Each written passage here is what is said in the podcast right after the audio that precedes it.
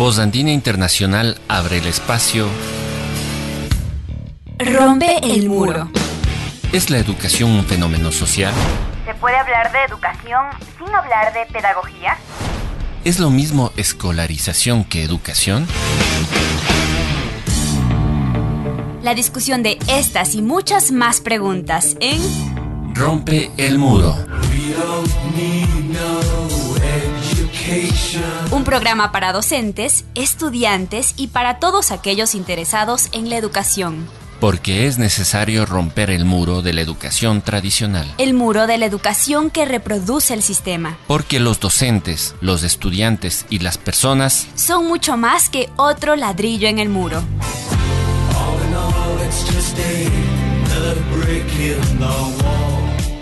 Ya comienza Rompe el muro. Rompe el muro.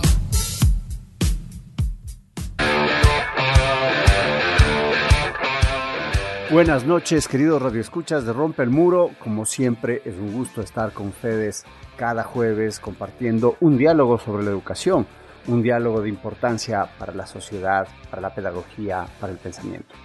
En esta noche vamos a tratar un tema de actualidad, un tema que se ha hecho presente en los medios, eh, un tema de importancia sin duda dentro de la rama educativa, como no, de la rama académica, y por primera vez tratamos la educación y la arqueología. En esta noche conversaremos en efecto sobre educación y arqueología sobre la antigua ciudad de Lupano, que, como les decía, ha estado presente en los medios de comunicación. Eh, hace pocos días esta noticia concitó la atención del público, pues en la prestigiosa revista Science se publicó el artículo Lost City, escrito por el grupo de investigadores liderado por un investigador francés, Stephen Rostand, en el que se detalla que se han descubierto restos arqueológicos de una antigua ciudad cerca del río Upano que databa de 500 años antes de Cristo hasta los 300 o 600 después de Cristo. Esta publicación surgió que era un nuevo descubrimiento, pero no es así. Dentro de las líneas de nuestro programa está el análisis y comprensión de investigaciones académicas y para tener una aproximación más acertada y conocer de mejor manera esta ciudad perdida de Lupano, conversaremos con un especialista en el tema, el doctor Alden Yepes, eh, docente de la eh, Universidad Católica del Ecuador, quien nos contará sobre este fascinante proceso arqueológico que ya inició hace más de 40 años. ¿Quién es Alden Yepes? Eh, nuestro querido amigo es licenciado en antropología por la Pontificia Universidad Católica de Quito, licenciado y maestro en esta rama por la Universidad de Bonn de Alemania, es doctor en Americanística Antigua por esta misma universidad, la Universidad de Bonn de Alemania. Desde el 2012 hasta la presente fecha es profesor de la Escuela de Antropología de la PUSE. Ha publicado numerosos artículos académicos en español, en inglés y alemán. Doy la bienvenida pues a nuestro amigo Alden. Qué gusto estar contigo, Alden. Bienvenido. Muchas gracias, eh, Alexis, a la audiencia que nos escucha. Este, también agradecerles por el hecho de que nos regalan un espacio de tiempo para eh, pues, escuchar nuestra conversación. Una breve corrección.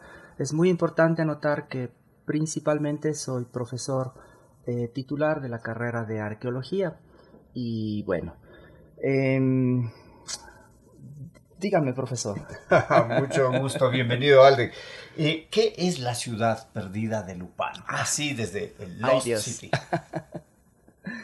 es una pregunta que, bueno, pues a todos nos ha dejado con una respuesta eh, vivencial eh, bastante polarizada, por decirlo así. Hemos visto un montón de cosas eh, que sucedieron cuando este artículo se viralizó, ese es el término más eh, pertinente, hacia el 10 de enero, si no estoy equivocado.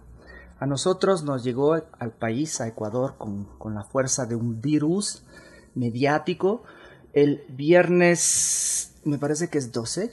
¿Puede chequear la fecha, por favor? 12, martes 9, 12. Bueno, en todo caso fue el viernes eh, pasado, ¿no es cierto?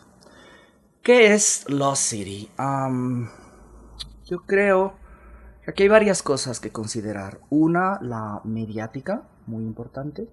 y otra la académica, yo no diría científica, pero diría académica, eh, y hay que mm, entender este concepto Lost City en los dos espacios. En la mediática resulta un eh, portento a la falacia mediática, ¿cierto?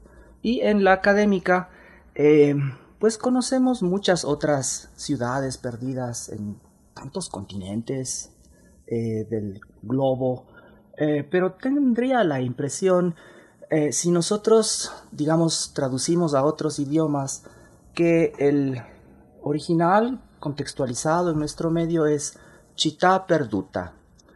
Em, bueno, sobre esto quizás discutiremos en otra ocasión. Eh, yo quisiera, para, digamos, mm, dejar a un lado la mediatez de Science y eh, entender un poquito mejor, quizás en términos más académicos, este artículo, me parece que es ah, más objetivo el, eh, digamos, el título con el que los autores, los coautores, han lanzado esta publicación con Stephen Rostan como autor de correspondencia. 2000 Years of Garden Urbanism in the Upper Amazon. Hablemos entonces, digamos, contextualicemos este concepto de ciudad o de ciudades en el marco de este interesante, eh, digamos, concepto madre que es Garden Urbanism, el jardín eh, urbano, ¿no es cierto? O, urbanismo. El jardín urbanístico. El jardín urbanístico, muchas gracias. En fin, eso podría ser más interesante para abrir una discusión a partir de tus preguntas, Alexis. Muy bien, es esta, pues empezamos con esta introducción que nos hace Alden y pues, de, remitiéndonos a los datos generales de la ciudad perdida de Lupano, como se le denomina, eh, ¿desde cuándo data su descubrimiento? ¿Y quién es o quién lo hizo? Oh, esa es una pregunta fundamental, ¿verdad? Porque en el origen de las cosas está el sentido de las mismas. Em, el, la persona, el arqueólogo, que por primera vez detecta estos complejos arqueológicos en la cuenca superior del río Upano, en la provincia de Morona, Santiago, es el padre josefino Pedro Porras Garcés.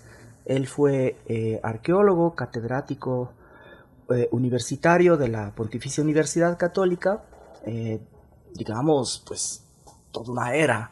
él detecta gracias a una noticia que recibe en el colegio Don Bosco, porque recordemos, el colegio Don Bosco está adscrito a los eh, josefinos, me parece. Bueno, recibe la noticia eh, de que, hay, digamos, unas estructuras, unas ruinas, etcétera, y él visita por primera vez eh, estas ruinas, ¿no es cierto?, en 1978. Y quiero decir estas ruinas las que están eh, concentradas en la cuenca superior del río Upano, de manera especial aquellas que eh, se las conoce como en muchas publicaciones que han salido posteriormente, como el sitio Huapula. Hay que recalcar, sin embargo, que eh, Pedro Porras bautiza por primera vez estas concentraciones monticulares monumentales como el sitio Sangay. ¿no es cierto? Eso es muy importante para que la audiencia se oriente. Eh, que cuando nosotros decimos sitio Sangay o como cuando decimos complejo Huapula, es la misma cosa fundamentalmente. Entonces aquí hay que entender otra cosita importante y es que eh, Pedro Porras emite un, primer, digamos, eh, escrito, ¿no es cierto?, en 1979, que es básicamente un mapa eh, mostrando las estructuras, ¿no es cierto?, de estos complejos monumentales. Y a este mapa acompaña también una tabla eh, importante con fechados radiocarbónicos. Después, en 1981, hay una, digamos, mm, una reevaluación de este mapa del 1979 en 1981 lo publica en la Universidad Católica en una de las separatas que tiene la revista de la Universidad Católica precisamente. Este, y eh, entendemos una cosa interesante, una, una especie de configuración de estas eh, plataformas eh, monumentales. Después hay una, como decimos también acertadamente los ecuatorianos, una calma chicha. Porque en la publicación de 1981 Pedro Porras avisora que es algo mucho más grandioso que lo que podríamos intuir los, eh, las personas que no conocemos el bosque del Alto Upano. Y dedica eh, todo su tiempo, toda su energía, ¿no es cierto?, durante 1981 hasta la siguiente importante publicación que eh, se da en 1987 con una, yo diría, una portentosa publicación arqueológica. Es un hito para nosotros ecuatorianos su publicación en 1987, insisto, con el título Investigaciones a las faldas del investigaciones arqueológicas a las faldas del Sangay. Em, entonces, muy importante, y con esto voy cerrando tu pregunta, Alexis. Aquí nomás ya tenemos cerca de, no sé, pues cerca de 20 años de investigaciones. Vamos a, a redondear las cosas.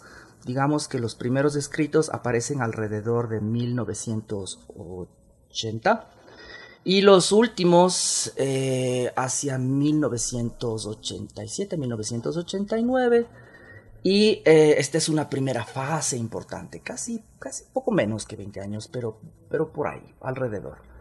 Eh, y es fundamental entender esto porque es Investigaciones Arqueológicas a las Faldas del Sangay, es su última publicación antes de que fallezca trágicamente con un infarto eh, cardíaco en su oficina del de trabajo. Él era una persona no solamente erudita, sino extremadamente trabajadora. hay que tener en cuenta que su producción eh, eh, de investigación arqueológica es un, un, nuevo fundamento para entender la arqueología ecuatoriana a nivel regional, pues estuvo en la costa Sierra Oriente. Eh, y la otra cosita que es también extremadamente importante, perdón si me extiendo con, la pregunta, Alexis, me faltan me faltan los otros 40 años, lo siento, eh, perdón, los otros 20 años para completar los 40. Eh, entonces, hay que entender muy bien, porque yo me he dado cuenta que esto ha pasado un poquito al olvido, y es la producción literaria de Pedro Porras. Comprendamos bien que él escribe los textos literarios, mucha prosa, poesía, obras de teatro, tiene unas fantásticas, muy bonitas, y nos habla eh, acerca de la necesidad de empoderarnos de manera especial de la región amazónica. Em, en fin, no quisiera extenderme cuáles son estas obras literarias eh, y, me disculpa la audiencia, por favor, pero eh, yo las analicé con, con prolijidad cuando escribía mi tesis de licenciatura porque me parecía que él tiene otro acierto en la historia, eh, digamos, en la, conciencia nacional histórica del país, y es de alguna forma eh, sugerirnos que em, la región amazónica ecuatorial podríamos y deberíamos darle vigor siempre y cuando consideremos las culturas y las fronteras vivas que allí están, y esa es su obra poética y literaria. Voy rápido con los siguientes 20 años después de la publicación de 1987. Y aquí uh, suceden algunas cosas interesantes. En, 1992, eh, licenciado Ernesto Salazar eh, convoca a un pequeño grupo de estudiantes, entre los cuales me cuento yo, mi buena colega y amiga Josefina Vázquez, arqueóloga eh, titular de la Universidad San Francisco de Quito, y un colega que pues posteriormente eh, no, no continuó en arqueología. Eh, Ernesto Salazar nos convoca y nos da la interesante noticia de que eh, Philippe Descola, que también lo veo ahora que aparece como coautor en Garden Urbanism, de aquí en lo futuro trataré de hablar de empoderar este concepto Garden Urbanism, que me parece un poco más sensato que la City. En fin. Eh, y nos convoca Ernesto Salazar y nos da la buena noticia de que Philippe Descola eh, a través del Instituto Francés de Estudios Andinos, eh, facilitaría un pequeño fondo para que nosotros definamos una región que podría ser interesante para una investigación a largo plazo. Es así como eh, licenciado Ernesto Salazar y pues, en fin, nosotros como sus estudiantes eh, em, emprendemos en esta fantástica aventura de estudiar la, primero la ceja eh, de montaña oriental ecuatoriana y después, con unas varias salidas de campo, etcétera, eh, se decidió que el mejor sitio para entender ocupaciones sedentarias de largo plazo, por lo que veíamos con la monumentalidad de las estructuras, era precisamente en ese tiempo lo que nosotros también llamábamos el sitio eh, Shanghái. Posteriormente, con una serie de discusiones y publicaciones muy, muy simpáticas, se cambió el nombre a eh, eh, Complejo Guapula. Y en parte, y yo creo que Ernesto Salazar tuvo el acierto de entender que más, quizás más importante, no quiero decir este, significativo, pero quiero decir quizás más importante por el contexto territorial, geográfico, local, era llamar el sitio este Shanghái como sitio Huapula, porque esta es precisamente el área de configuración hidrológica o hídrica de la cuenca o de la microcuenca del río Huapula, que después, más adelantito, descarga aguas en el Upano. Entonces, a mí me parece que fue muy acertado. Eh, y no quiero decir que no sea significativo el nombre del volcán Shanghái, por supuesto, porque este es dominante en toda la región, eh, digamos, de la cuenca superior del río Upano. Esta es una discusión muy interesante que podríamos desarrollarla en otro momento. Las publicaciones de Ernesto Salazar no van solas, ¿no es cierto? Porque a la par, esto es extremadamente interesante entender, cuando Philippe Tescola pide a Ernesto Salazar identificar un sitio para una investigación a largo plazo, em, con una condición, y es que una vez que se ha definido, ¿no es cierto?, el, sitio, la región, eh, debemos acoger a un, a un co-investigador francés, eh, porque son fondos del IRD. Entonces Ernesto Salazar aceptó la condición y eh, casi al tiempo si no estoy mal, en 1993 o 1900, con certeza, con certeza antes de 1994. Probablemente es 1993. Eh, habíamos conocido por primera vez al autor de correspondencia de esta publicación, doctor Stephen Rostin, y no es todo nuestro grupo de trabajo lo, recibió, lo, pues, lo acogió, y Stephen Rostin vino con un gran amigo mío, eh, estoy muy orgulloso de este compañero querido que ahora trabaja en Brasil en la Universidad Estatal de Río Grande del Sur, que se llama Marcial Pugue. En fin, aquí se desplegaría una hora entera de conversación y de disquisición. Lo cierto es que, paralelo con las publicaciones que Ernesto Salazar genera, digamos que hacia el año 1996, de hecho, tanto Ernesto Salazar como Stephen Rostan en 1996 eh, eh, publican eh, unas memorias, digamos, que se dieron poquito antes, tendría que verificar exactamente el año del, de uno de los congresos, no sé si es el primero o el segundo congreso ecuatoriano de antropología y arqueología. No quiero hacer propaganda, pero este es el año de un nuevo Congreso de Arqueología y Antropología, ¿no es cierto? Que ha venido siendo pues eh, vitalizado cada cierto tiempo. Eh, en ese Congreso, los dos eh, autores, ¿no es cierto?, investigadores, Ernesto Salazar y Stephen Rostan,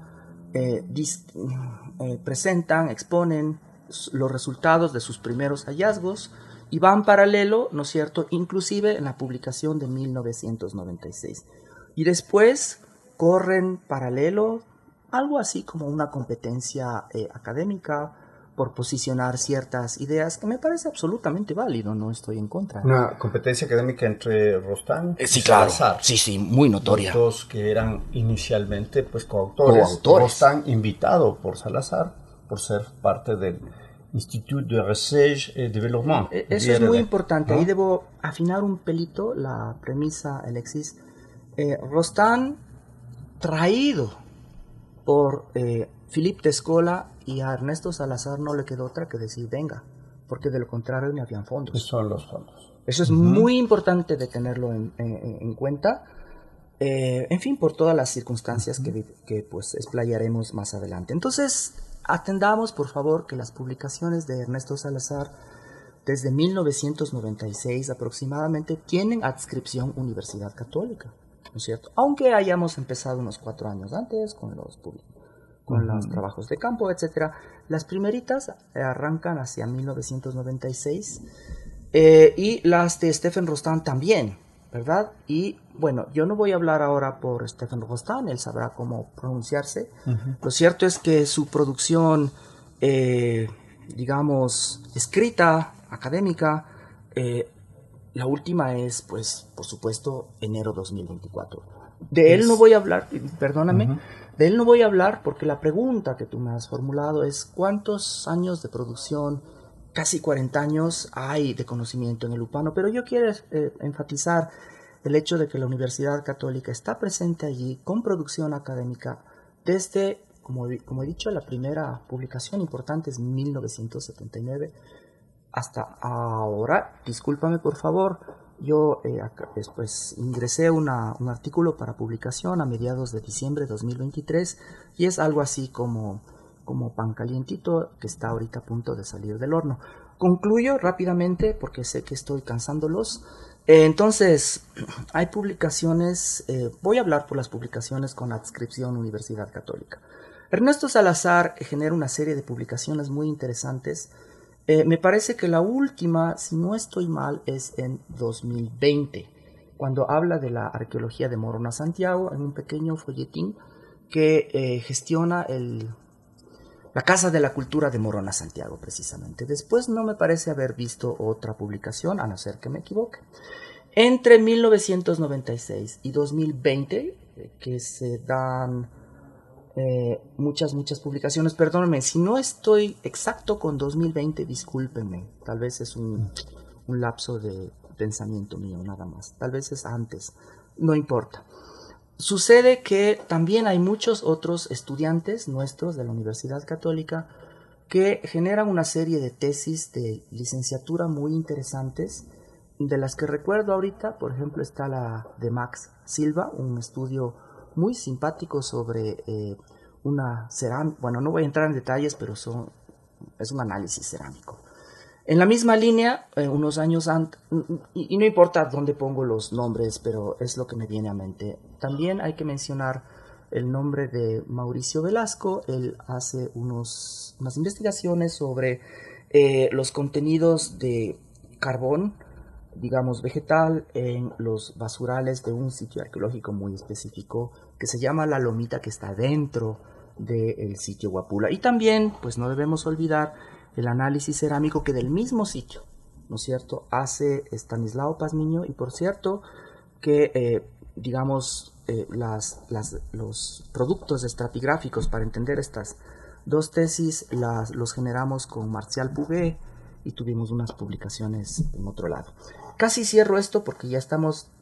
Tendríamos que ir a un corte, pero culmina. Fenomenal. Voy rapidito. Entonces, eh, pues entre tanto, digamos entre algo como 1999 o hasta el aproximadamente año 2009, 2010, yo me mantengo eh, al margen de, todas estas eh, investigaciones tan interesantes, pero luego me conecto con la Universidad Católica a partir del año 2012 y también debo mencionar con un apoyo excepcional del CENESIT, y del Instituto Nacional de Patrimonio Cultural puedo finalmente eh, desplegar mis intereses académicos en la cuenca superior del Lupano, ¿no es cierto?, con una serie de no solo publicaciones, sino conferencias, charlas, y no quiero hablar por mí, sino que quiero hablar por mi institución querida, amada, la Universidad Católica, quien eh, el último tramo de investigación, pues, nos financió eh, desde 2021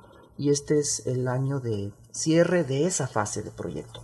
mil perdones que me extendí 40 años de No, no, no hay problema, muy bien. De hecho, pues parte de, este diálogo. Eh, decíamos eh, entonces, querido Radio Escuchas, que vamos a una primera pausa musical y continuamos después conversando con el doctor Alden Yepes sobre educación y arqueología, la ciudad antigua del Upano que ahora pues Alden nos ha dicho que más bien eh, tiene desarrollos como Guapula, como Sangay. Sí, muy importante cuando, perdóname Alexis, por favor, yo sé que has cerrado. Eh, muy importante, radio audiencia, es entender que poco a poco debemos, si queremos hacer una discusión más seria, más a cabalidad, eh, y tomando en cuenta el artículo de lo, de, pues voy a hablar del autor de Correspondencia Rostán, es hablemos de garden urbanism, ¿verdad? Eh, eso nos permite entender un poquito mejor las cosas que este lema tan mediático, pues porque yo, e, es un portento a la falacia. Hablemos mejor de garden urbanism, que es más interesante. Muchas gracias. Volvemos en un momento.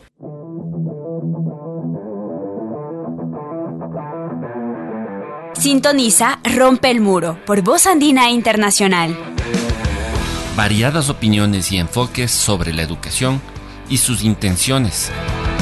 Regresamos enseguida.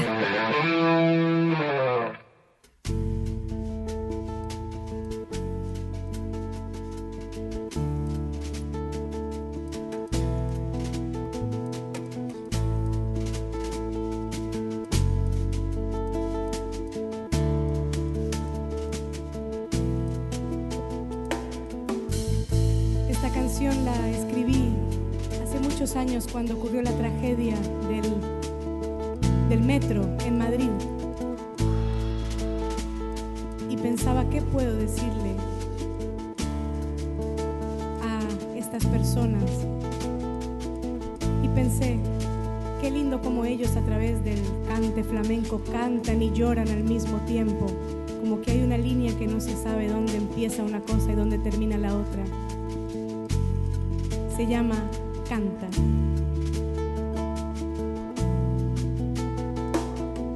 Si algo quieres decir, dilo cantando. Y si algo quieres llorar, cántalo también. Que cuando cantas las penas se van revolviendo en el corazón y sin querer ya se van volviendo canción. Que cuando todo esté oscuro, velo pintando el color que te va dictando la si el canto no te ayuda, nomás hazte loco y ponte a llorar. Que solo llorando sana el alma. Canta cuando hay que cantar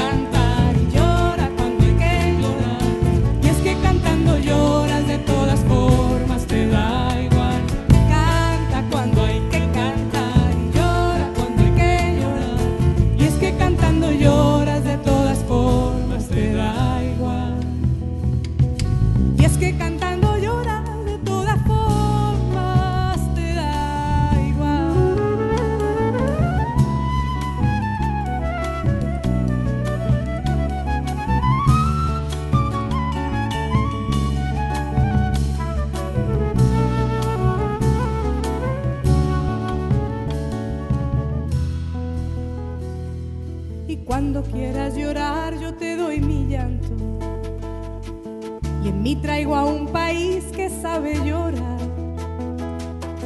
Y si a eso le voy sumando a todos los que sufren de soledad, entonces vamos llorando ya todo mal. Que si se rompe tu voz yo contigo canto. Y conmigo vienen dos que cantan le voy sumando a todos los que vienen te regalo un mar de gente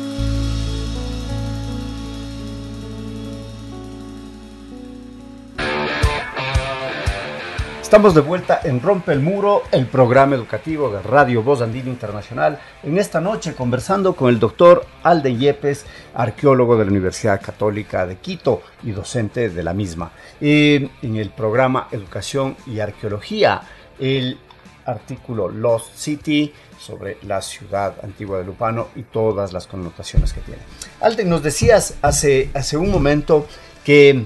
eh, se ha- de hecho, se han dado muchísimos descubrimientos, muchísimos desarrollos acerca de este artículo que aparece como novedoso en una revista académica. Nos has hecho una, pues una genealogía, si cabe, ¿no es cierto? Una cronología desde el año 80, eh, 78 en que el padre Pedro Porras Garcés va por primera vez a, a trabajar aquello y pues y no son investigaciones que se han quedado ahí, sino que han tenido un continuum, que han tenido diversos procesos desde diversos investigadores generando pues trabajos. Ahora pues hay esta publicación nueva que es el de, de Science donde que se, se dice claramente dos eh, mil años de urbanismo, de jardín urbanístico en la alta Amazonía. ¿no es cierto? Esa sería la traducción de 2000 Years of Garden Urbanism in the Upper Amazon, que es la, eh, el artículo publicado recientemente y que ha sido tan mediático. Eh, nos has contado sobre las investigaciones, los descubrimientos eh, eh, y los nuevos desarrollos eh, investigativos. ¿Qué crees tú que se da para que aparezca así, como si fuera una novedad, como si es que fuera un descubrimiento de los autores, de- del, del señor Rostán y de su equipo en, en esta publicación? ¿O es que se refieren exclusivamente a este concepto de garden urbanism, del, eh, del jardín urbanístico? Ok, em, estuve chequeando ahorita los, los datos un poco más robustos y ah, lo siento, perdí la pregunta. ¿Puedes repetirla rapidito, Cortín? Eh, eh, lo que te decía es, dentro de, si es que ya han, habido 40 años de investigaciones continuas, ¿por qué aparece como una novedad eh, particular este estudio? Es, eh, saldría como si fuera algo nuevo, como si fuera algo que no existía, o es que acaso más bien hay el contexto mediático de la revista con el Lost City y en realidad es un trabajo específico para el Garden Urbanism en la Alta Amazonía. A ver, son varias cosas aquí. Antes de abordar esa interesante pregunta, eh, yo quiero, quiero, discúlpeme, quiero eh, pues ofrecer mis disculpas a un importante actor, que no es que lo he dejado a un lado por, pues por afán, sino eh, básicamente porque hace un ratito pensé reun- resumir 40 años de investigación de mi institución eh, querida, la Pontificia Universidad Católica. El, señor Rostán, pues sus 20 años de trabajo, sabrá cómo lo expone a través de la institución que él se merece, que es el IRD. Pero yo quiero agradecer públicamente, en primera instancia, al Instituto Nacional de Patrimonio Cultural por el apoyo sostenido que de manera especial y diferente, pues eh, depositó en mis manos, eh, con fondos del CENESID, varias, varios trabajos, ¿no? Desde más o menos 2010 o, o algo, u 11 tal vez es. Eh, y eh, muy importante anotar aquí es el trabajo que yo considero en muy buenos términos, que yo respeto mucho, de eh, las arqueólogas Alejandra Polo Sánchez y de Rita Álvarez Litven, ambas arqueólogas que fueron contratadas por el Instituto Nacional de Patrimonio Cultural y que tiene una publicación muy buena en la revista Strata, que es una revista pues de adquisición y fu- difusión nacional. Eh, me encantaría, me encantaría darle por lo menos una hora de espacio para, para resaltar la importancia y la novedad de esa publicación, que es en suma una publicación nacional con fondos del Instituto ¿Realizada en Nacional. qué año esta publicación? 2023. Última. Última, hace un año Reciente. aproximadamente. Ajá. Es muy interesante esa publicación. Con fondos estatales, con nuestros fondos, compatriotas queridos, porque se financia con nuestros impuestos. Pero es una excelente publicación, eh, yo estoy muy de acuerdo con las metodologías de trabajo que allí se despliegan. Voy ahora a tu pregunta. Sin duda, eh, el hecho de que aparece como un, una publicación que en apariencia nos da a conocer los complejos arqueológicos del Alto. Como si fuera algo nuevo. Como, si fuera, algo, que no había, que es irrumpe en este. Exacto, en este escenario, además tan crítico, tan doloroso para nosotros. Eh, ya contesto tu pregunta, pero es un escenario crítico, doloroso para nosotros, dado el hecho que el 8 de enero eh, nuestro presidente decreta estado de excepción interna. Y dos días más tarde nos llega el eh, artículo pues, de Science. Yo voy a evitar en lo próximo pronunciar eh, Lost City porque me parece que definitivamente es una falacia mediática. Yo preferiría cuando hable en otras ocasiones de esta producción, de este artículo, hablar del Garden Urbanism. Entonces, eh, en este contexto de conmoción nacional, llega este artículo eh, que nos arrasó. Y yo digo siempre llega, pues así nos entendemos mejor los compatriotas, ¿no? Llega sin anestesia, ¿verdad? Con todo el golpe que eso significa eh, en nuestra, digamos, proceso de creación de conciencia identitaria. es sin duda no solamente mediático, sino oportunista es sin duda un artículo extremadamente preocupante eh, porque nos ha fragmentado a muchos, eh, digamos, colegas, arqueólogos, porque nos desconcertó tremendamente desde el inicio y eh, todavía estamos tratando de recuperarnos de, este, de esta publicación por la pregunta que tú planteas, Alexis, y es cómo así que aparece, su, cómo así que su propuesta nos dice, hemos descubierto ciudades perdidas en la cuenca superior del río Upano. Y es que ah, aquí pues nosotros vemos ese posicionamiento oportunista, ¿verdad? Eh, para reivindicar lo... Yo diría, y voy a ser más duro con mis palabras, y voy a decir para reivindicar una especie de neocolonialismo académico. Porque fíjense ustedes, me tomó una hora solamente en hacer una historiografía de las publicaciones eh, arqueológicas y perdónenme los otros colegas que no los incluí. Eh, mil disculpas, por ejemplo, a Arthur Rostocker, que él trabaja su tesis doctoral este, en la cuenca media del río Upano y también muestra estructuras arqueológicas muy interesantes. Con lo cual, la cuenca del río Upano muestra que no tiene solamente estructuras de esta naturaleza en la superior, sino en la media y se va prolongando hacia el sur. Mil disculpas a los otros queridos eh, colegas que no los he incluido. Eh, por ejemplo, al doctor Barton, eh, por ejemplo, al apoyo tremendo que Karen Olsen Bruns, que ha trabajado tantos años en nuestro país y que ella visitó los complejos arqueológicos. En fin, no es intención dejar a un lado a nuestros colegas extranjeros que han dedicado tiempo, pasión, recursos etcétera. No es afán, discúlpeme. Entonces, em, quiero decir, por lo tanto, que este es un artículo de posicionamiento mediático oportunista, ¿no es cierto?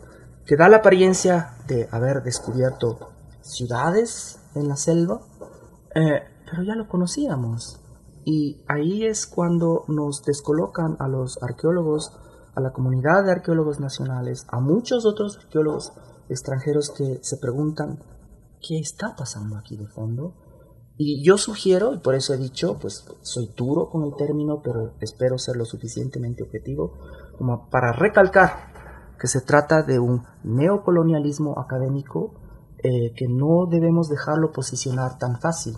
Y hagamos un ejercicio, compatriotas queridos, no pensemos en Lost City, porque es una falacia mediática. Cuando pensemos en este artículo, por favor, recordémoslo como Garden Urbanism o el urbanismo eh, de jardines. Un jardín urbanístico. O un jardín urbanístico, ¿no? Bueno, sí, eso es.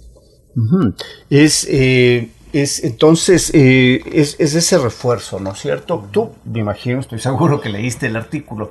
¿El artículo hace referencia a qué específicamente? ¿O eh, se centra en, el título mediático de Lost City o solamente se enfoca en esto del jardín urbanístico y detalles particulares que serían de esta ciudad ya estudiada desde el año 78. De este, de este jardín urbanístico. A ver, vamos, vamos de a poquito. Eh, yo quiero, miren, últimamente, pues estuve leyendo una fabulosa, eh, un fabuloso cuento escrito por Edward Allan Poe hacia la primera mitad del siglo XIX, eh, con su famoso cuento La carta robada. ¿No es cierto? Y es fenomenal esta obra literaria porque nos dice, miren, el truco de las personas que... Y estoy hablando de Alan Poe, ¿ok? Estoy hablando de Alan Poe. Nos dice que el acierto de las personas que nos quieren engañar con, digamos, con trucos, con cosas, algo que quieren esconder, está en presentarnos las cosas en primer plano, para que no nos demos cuenta de ellas. Eso es la propuesta fundamental de Edward Allan Poe y para entenderla un poquito mejor, quizás eh, con medios comunicativos, visualicen, eh, compatriotas, audio escucha, visualicen, ahí suelen haber unos mapas, ¿no es cierto?, que se presentan en distintos ámbitos, que son mapas desinformativos, ¿verdad? Porque en primer plano aparecen muchos colores, muchas formas, y luego tenemos, por ejemplo, el truco, ¿no es cierto?, este desinformativo de las letras que acompañan a los mapas que están repartidos en todo el mapa, ¿verdad? Abriéndose en todo el mapa y simplemente no, no las leemos porque son demasiado evidentes. Ok, esa es la propuesta que trae eh, Edward Allan Poe a, digamos, primera mitad del siglo XIX con su famoso texto La Carta Robada. Y aquí vemos algo parecido, que a mí me ha preocupado tremendamente, directamente en el título, y este título he dicho que es un poco más, es menos sensacionalista que lo otro, que ya no voy a repetir, esperaré cerrar el pico en las próximas entrevistas. 2000 Years of Garden Urbanism in the Upper Amazon. 2000 años de... Eh, del jardín, del jardín urbanístico, 2000 años de jardín urbanístico en la eh, en la eh, alta, Amazonía. Ok, cuando decimos 2000 años, bien, ¿de dónde a dónde? Los 2000 años, la primera pregunta. Y vemos aquí, audiencia querida, que nos comenta pues que aparentemente la fase de construcción de los complejos monticulares en el Alto Upano, página primera sería el eh, de las columnas que ustedes observan, ¿no es cierto? De las columnas que ustedes, de las tres columnas que ustedes observan en la primera página, sería entonces en el, mm, vamos a decir, en el párrafo principal superior, porque ahí hay como un cortecito, hay unas 1, 2, 3, 4, hay cinco líneas del párrafo concluyente y arranca con el siguiente principal. Hablemos de ese. Entonces, en ese párrafo, ustedes ven más o menos eh, casi a los tres cuartos del párrafo, nos dice que las, eh, digamos, em, eh, la construcción original de las plataformas, sistemas de camino, etcétera, etcétera, inicia en el 500 antes de Cristo, 500 before Christus epoch, 500 antes de Cristo en nuestros entenderes, y, o, digamos, y al, digamos, 300 a 600 de la era cristiana, es decir, hasta, ah, digamos, resten pues 2000 menos 700 eh, nos da 300, ahí estaríamos el 300 de nuestra era al 600. Y aquí está la primera grave eh, cosa que yo estoy detectando, ya solamente en estas letras grandotas que hemos dicho, están tan evidentes que no las reflexionamos para hacer un ejercicio entre todos, ¿no es cierto? Quisiera eh, en este instante agradecerme mucho, mucho a mis colegas queridos Florencio Delgado, Josefina Vázquez. Eh, con Florencio, de hecho, estamos liderando investigación reciente en la cuenca superior del Lupano. En fin, de eso no voy a hablar, pero quiero agradecerme de corazón con ellos por una experiencia muy bonita que pues eh, la desarrollamos gracias a la iniciativa de la Universidad San Francisco de Quito. Ellos, Florencio Delgado, Josefina Vázquez, ambos docentes e investigadores de la Universidad San Francisco de Quito, el año pasado me invitaron a una práctica de arqueología comunitaria a propósito de unos seminarios que, organizó la Universidad eh, Laica Simón Bolívar de Manabí. Bien, entonces... Laica Eloy Alfaro. Simón... ¿Qué dije yo? Simón Bolívar, la Universidad Laica Eloy Alfaro. Ay, mil disculpas. Se me fue, estoy con tantas cosas. Discúlpeme, por favor. Universidad Laica Eloy Alfaro de Manabí. Mil disculpas, por favor. Es que estoy en la andina, pues. claro, ese, es, el nexo. Bien, entonces, perdón.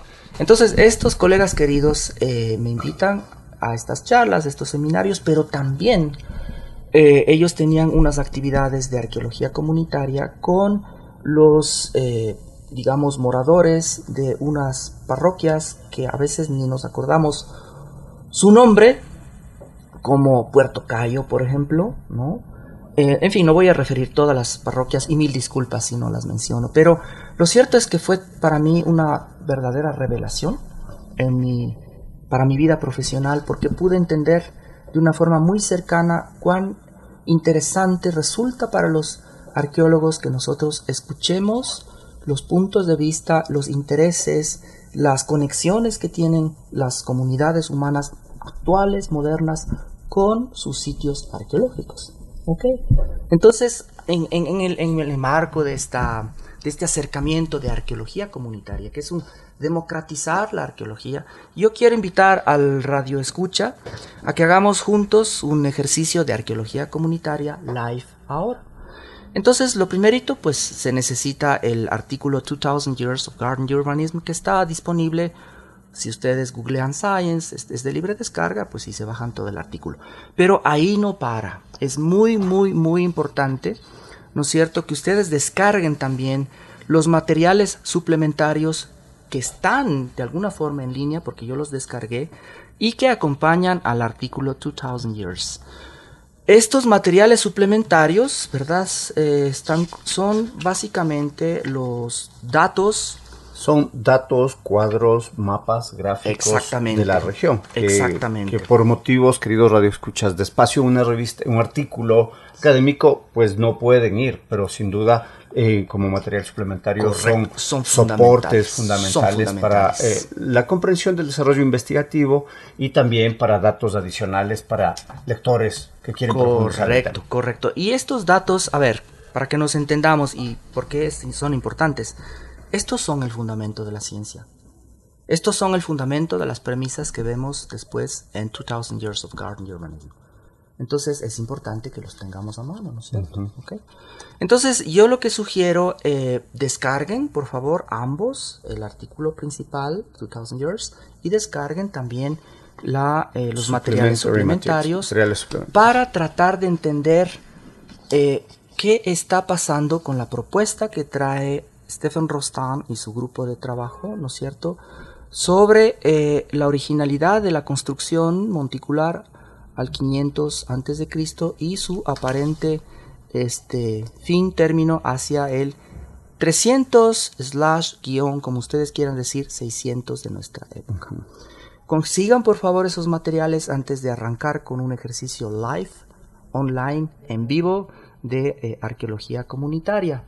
Y, bueno, pues ahí vamos a... Vamos a seguir conversando sobre este tema. Vamos a un segundo corte musical y eh, continuamos dialogando sobre el jardín urbanístico de la Alta Amazonía, desarrollado por la investigación de Science, o también de manera general sobre los procesos desarrollados en este espacio de nuestra Amazonía que tiene muchas riquezas y que ha sido investigado, vale recalcar, desde el año 1978 por investigadores ecuatorianos que comenzaron con el padre Pedro Porras Garcés. Volvemos en un momento. Usted escucha Rompe el Muro. Los temas de la educación, la instrucción, la pedagogía la didáctica. Ya regresamos.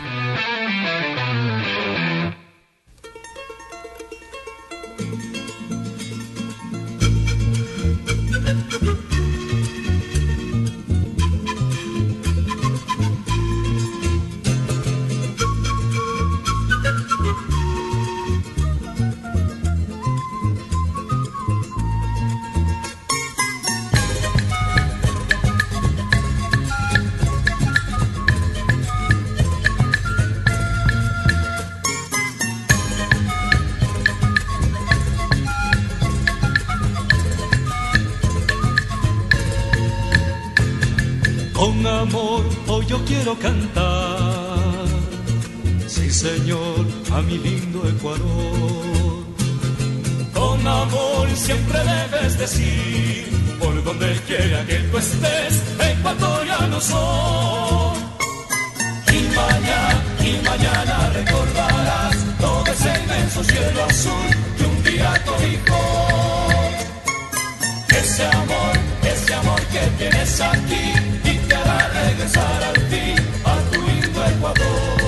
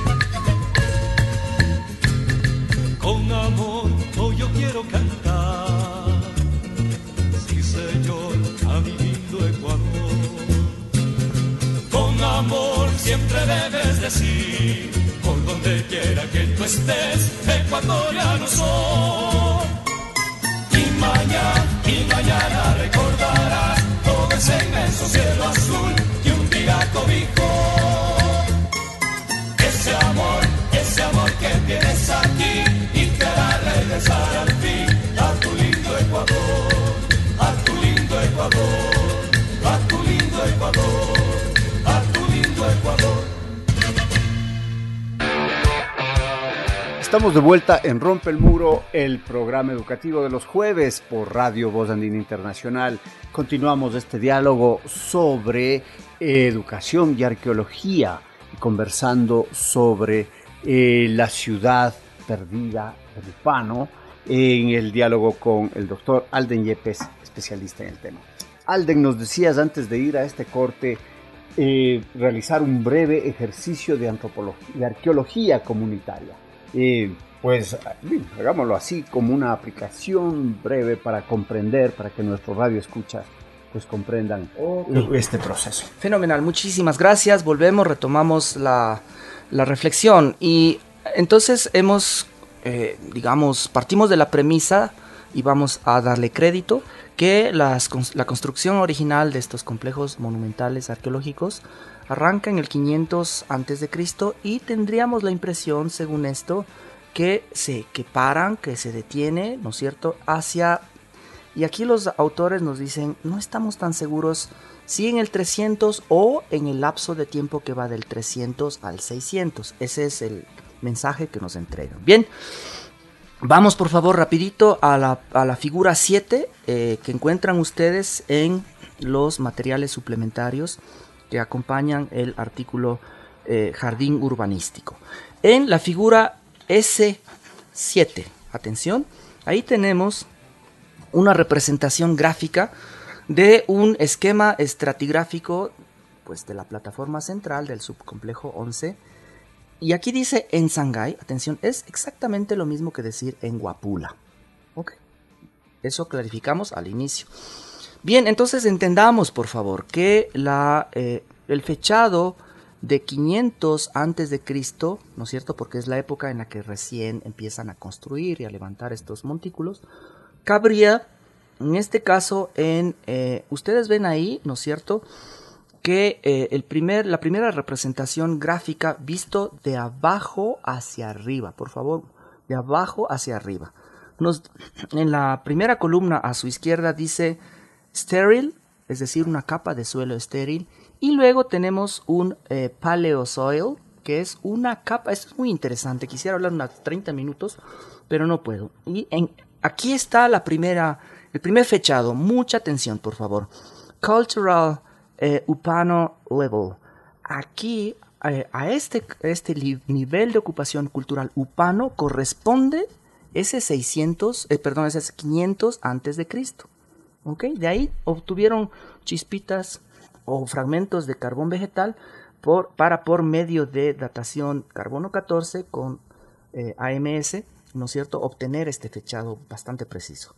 Y recordemos pues que, eh, más adelante se nos dice, eh, y esta fase primera importante de construcción monticular debería terminar en un lapso de tiempo que va entre el 300 al 600 después de Cristo.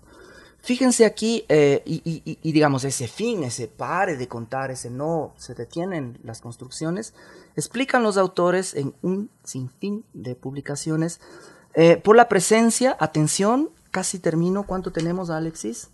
Por la presencia de la capa que está arribita, debajo de la principal superior que dice... black layer. Excelente, black, ya, vamos contigo, Alexis. volcánicas.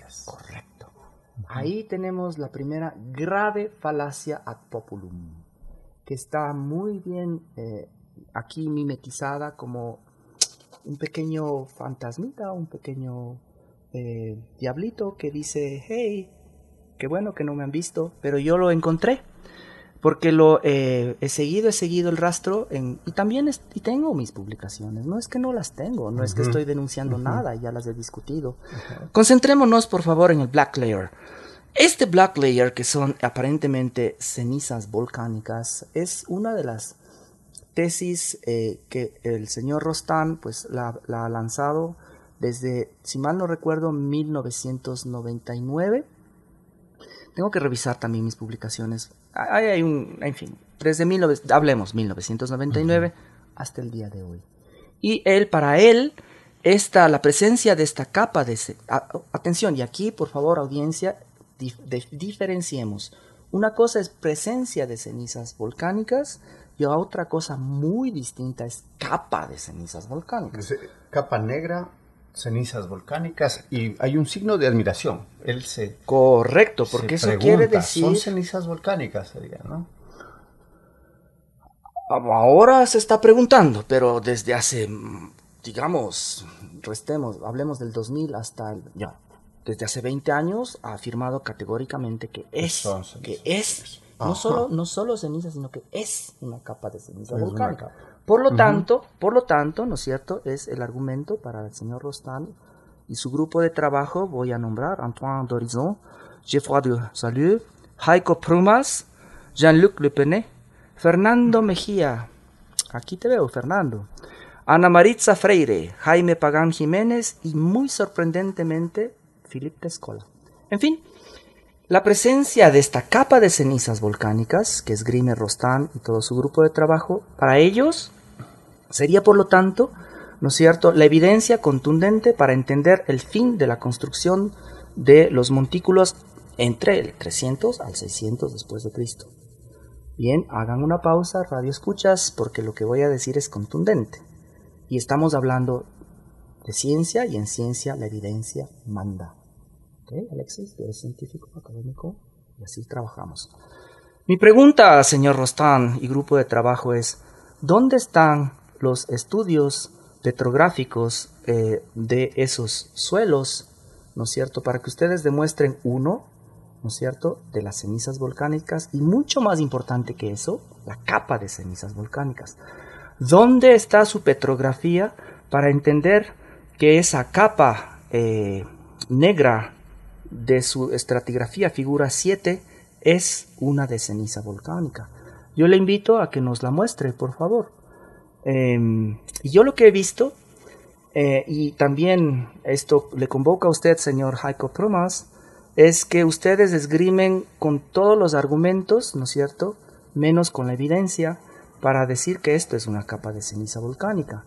Em, y aquí tenemos un primer, una primera falacia a populum, que la han repetido cientos de veces durante 20 años, pero a los científicos ustedes no nos convencen. Muéstrenos los estudios petrográficos y sentémonos a la mesa para entenderlos.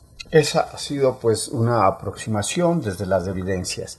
Y ahora, quizás yendo a un nivel más, más amplio, eh, ¿qué ha hecho el Estado eh, sobre todo esto? Nos remitimos a 1978.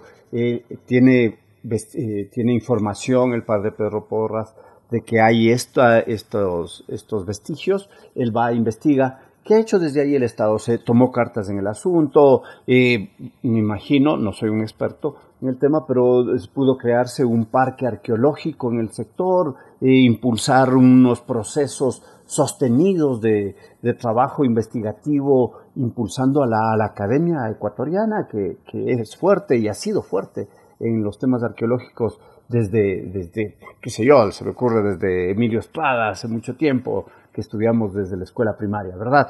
¿Qué ha pasado con el Estado y, con la academia, y básicamente con el Estado sobre el nivel patrimonial o en este importante de este un sorbito, un sorbito de café. Yo pienso que el Instituto Nacional de Patrimonio Cultural, ¿no es cierto? Y todas las instancias que le acompañan, muy importante también la regional de Cuenca del Instituto Nacional de Patrimonio Cultural, ya se, han, ya se habían sensibilizado por eh, la monumentalidad y el despliegue de, estas, de la cultura arqueológica en el Alto Upano con la publicación eh, que mencioné al inicio de Strata, ¿no es cierto?, que la, que la escribió, pues, insisto, Alejandra Polo Sánchez y Rita Álvarez Lippen. Eh, insisto, enfatizo, porque son unas colegas muy sensatas, y que eh, emiten pues su investigación, escriben su investigación en la revista Strata, que es de publicación del Instituto Nacional de Patrimonio Cultural en 2023. Y tengo la impresión que eh, el INPC, vamos a utilizar el acrónimo, se ha sensibilizado ya desde, 1900, desde 2023 gracias a esa fantástica publicación y tengo la impresión de que Patrimonio Cultural está tomando cartas en el asunto de una forma bastante responsable, más aún, más aún con esta publicación, discúlpeme radio escuchas, irresponsable eh, de Science, porque he dicho del inicio que es un portento a la falacia mediática. Eh, y yo creo que el Instituto Nacional de Patrimonio Cultural tiene los técnicos competentes, las autoridades responsables y sobre todo sensibles a un buen manejo eh, delegado patrimonial, cultural patrimonial de estas eh, estructuras, ¿no es cierto? Y que sabrá diseñar las políticas más adecuadas para que, digamos, los arqueólogos, la sociedad civil, los ecologistas nos integremos en un gran plan nacional de manejo patrimonial sensible, responsable y, ¿por qué no? utilizando tus palabras, sería un sueño para todos lograr un parque arqueológico nacional eh, en el Alto Upano. El Alto Upano, y, de hecho nos, nos, cuentas los desarrollos patrimoniales del INPC recientes, o sea, no tan recientes, sino procesos dados, pero desde el 78 al, al 87, básicamente, no se hizo nada como Estado en este sector. Eh, a nivel de, de, apoyo investigativo o a nivel de preservación ah, o a nivel de, eh, que si yo me imagino cercar la zona para que no hayan destrozos. Eh, a ver, sí, no, a ver, es una muy buena pregunta, es, es por supuesto pertinente, eh, pero clarifiquemos un poquito las cosas. Y es que la prospección LIDAR, ¿no es cierto?, de esta región, 300 kilómetros cuadrados en el Alto Pano, en realidad es más, son cerca de 600 kilómetros cuadrados, pero los que pudieron procesar como productos de, modelamiento de terreno dieron a, a 300 kilómetros cuadrados. Eh, fue una gestión del Instituto Nacional de Patrimonio Cultural eh, del 2015, si mal no recuerdo, ¿no es cierto? En fin, y el producto, digamos, eh, en fin... ¿Pero en los 70s y 80s? No. ok, ok. ahora atiendo tu, observación, que es muy pertinente. Solo déjame terminar esta cosita. de, manera que a partir del 2015 hasta el 2023, que es la primera publicación de Strata, ¿no es cierto? Recién estamos comprendiendo la magnitud de la presencia de estos complejos monticulares en el Alto Upano. gracias a esta tecnología de punta y de análisis muy preciso. Eh, es recién en el año pasado, 2023, que pudimos visibilizar eh, enormes, eh, digamos, conglomerados de estructuras arqueológicas. en fin, de manera que, insisto, el Instituto Nacional del Patrimonio Cultural se, se entera con certeza a partir del 2015 hasta la actualidad que es realmente lo que tenemos. Eso quiere decir que entre los años, hablemos 80, 90 y 2000, correcto, 30 años, 80, 90, 2000, las incursiones arqueológicas lideradas por varios grupos de trabajo eran muy puntuales, eran, sí nos sorprendíamos cada vez que entrábamos, nunca dejábamos de salir con datos y con información, pero no entendíamos que la magnitud de lo que estábamos observando nos desbordaría a todos. De manera que, y eso es un acierto del Instituto Nacional de Patrimonio, a partir de la gestión que hace el CENESIT, este contrata eh, un servicio de barrido LIDAR, no me acuerdo en qué año, pero yo creo que es en 2015, una cosa así, para eh, eh, entender de una forma regional, sistemática, centimétrica, ¿no es cierto?, qué es lo que tenemos bajo el sotobosque del Alto Upano y muy importante que es lo que tenemos escondido entre el gramalote del Alto Upano. El gramalote es una hierba que crece, puede crecer hasta 3 metros inclusive de altura y que le gusta mucho al ganado de, la, de, pues, de todas las finquitas que están ahí y hay unas haciendas grandes, muy bonitas por supuesto. Y cuando crece como 3, 4 metros se vuelve como un mar de hierba verde en el que nosotros no podemos ver los complejos eh, monticulares ni los otros rasgos arqueológicos. Subyacen esta hierba verde, pero LIDAR puede penetrar en las, por entre las, eh, los comicios de las eh, hojitas de esta hierba y toca el suelo y puede generar modelamientos de terreno para mostrar la grandiosidad que los ecuatorianos tenemos en la selva ecuatorial amazónica. Muchas gracias, eh, querido Alden, doctor Alden Yepes, por este, este diálogo. Hemos conocido más sobre el Alto Upano, eh, conocemos también más sobre la riqueza arqueológica y, por qué no decirlo, una riqueza patrimonial. Es, es importante también eh, que, se tenga en cuenta estos procesos desde el Estado, desde la academia. Y quizás tus palabras finales brevemente para cerrar el programa para nuestros radioescuchas. Gracias, Alexis, y sobre todo a la audiencia que nos ha escuchado esta, pues más, casi más de una hora. Eh, su paciencia, eh, los arqueólogos nos hacemos gracias precisamente a quienes nosotros podemos llegar en la academia, en la sociedad civil, en los distintos grupos que pueden configurar la sociedad civil y con quienes nos articulamos perfectamente. Ecologistas, ¿no es cierto? Botánicos, eh, muy importantes sociólogos, antropólogos, en fin, no puedo explayarme, pero yo quisiera decir gracias por su tiempo. Nosotros nos construimos eh, a partir de la atención y de las ideas que ustedes puedan recibir de nosotros. Em, y sí, básicamente tener la conciencia de algo fundamental que no estábamos muy claros.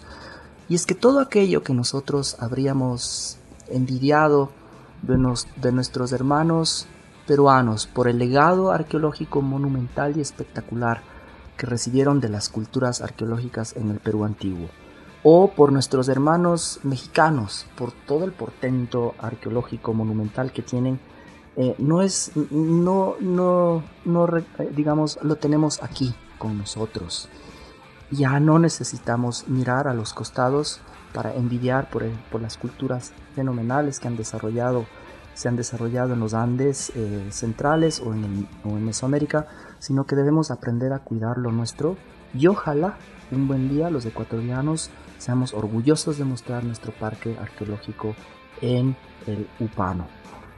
Muchas gracias, querido Radio Escuchas. Gracias, como siempre, a Tito Chela, que nos apoya en la parte técnica, en los controles. Soy Alexis Oviedo, me despido. Hasta el próximo jueves en otro diálogo sobre la educación y la sociedad.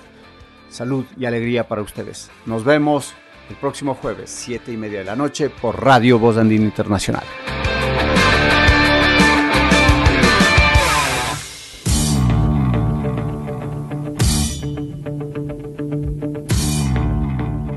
Quedamos agradecidos por su sintonía.